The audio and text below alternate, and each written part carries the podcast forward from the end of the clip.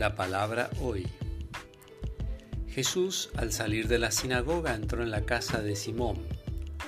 La suegra de Simón tenía mucha fiebre y le pidieron que hiciera algo por ella. Inclinándose sobre ella, Jesús increpó a la fiebre y ésta desapareció. Enseguida ella se levantó y se puso a servirlos. Al atardecer todos los que tenían enfermos afectados de diversas dolencias se los llevaron, y él imponiendo las manos sobre cada uno de ellos los curaba. De muchos salían demonios gritando, Tú eres el Hijo de Dios. Pero él los increpaba y no los dejaba hablar porque ellos sabían que él era el Mesías.